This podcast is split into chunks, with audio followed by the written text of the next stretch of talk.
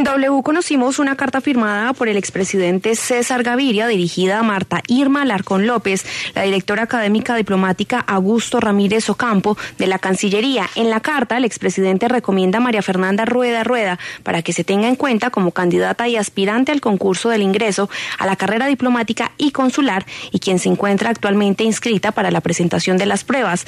Pruebas que casualmente se realizaron el pasado primero de octubre en la Universidad Militar y la carta tiene como fecha 30 de septiembre. En la carta también Gaviria hace un reconocimiento a toda su actividad profesional y académica. Asimismo hace una inscripción de las cualidades personales de la joven. Indica también que María Fernanda se ha preparado para el concurso en los últimos tres años, pero lamentablemente no ha pasado. Por eso pone a consideración su hoja de vida. Pero preguntamos quién es María Fernanda Rueda Rueda. Camila, ¿qué le dijeron? Pues Alejandra, indagamos si el expresidente tiene algún parentesco con ella y logramos confirmar a través de fuentes cercanas que es la hija de su secretaria privada desde hace 20 años, quien es Marlene Rueda. Son un poco menos de mil personas que tienen la esperanza de pasar este concurso de ingreso a la carrera diplomática sin ningún tipo de estas cartas. Por eso cuando contactamos a la Unión de Funcionarios de Carrera Diplomática y Consular, aseguran que es preocupante y sorprendente la situación porque pone en tela de juicio todo el proceso de selección para la carrera consular. Lucas, no entiendo la quema del presidente Gaviria en esa carta. Sí, ese papayazo que porque es que si es un concurso hay que sacar un puntaje y el que lo saca pasa y el que no lo saca pues no pasa.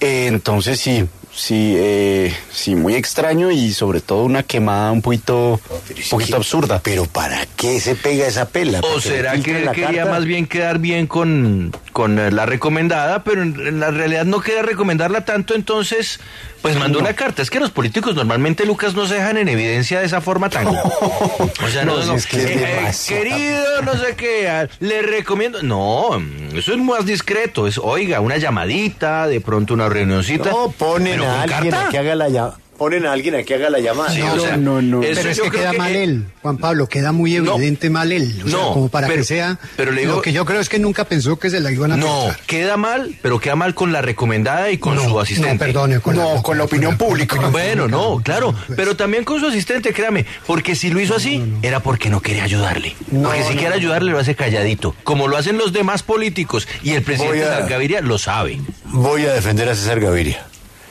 Eso demuestra que ese gran zorro de la política y jefe liberal y expresidente de la República tiene cierta dosis de ingenuidad. A mí me parece que él lo hizo y no calculó lo que podía pasar. Es que es demasiado grave. Que se la filtraran. Que, pues, pues venga, le hago la carta. ¿Cómo se llama su hija? Marlene. Venga, haga la carta, yo se la firmo. Haga la carta y yo se la firmo.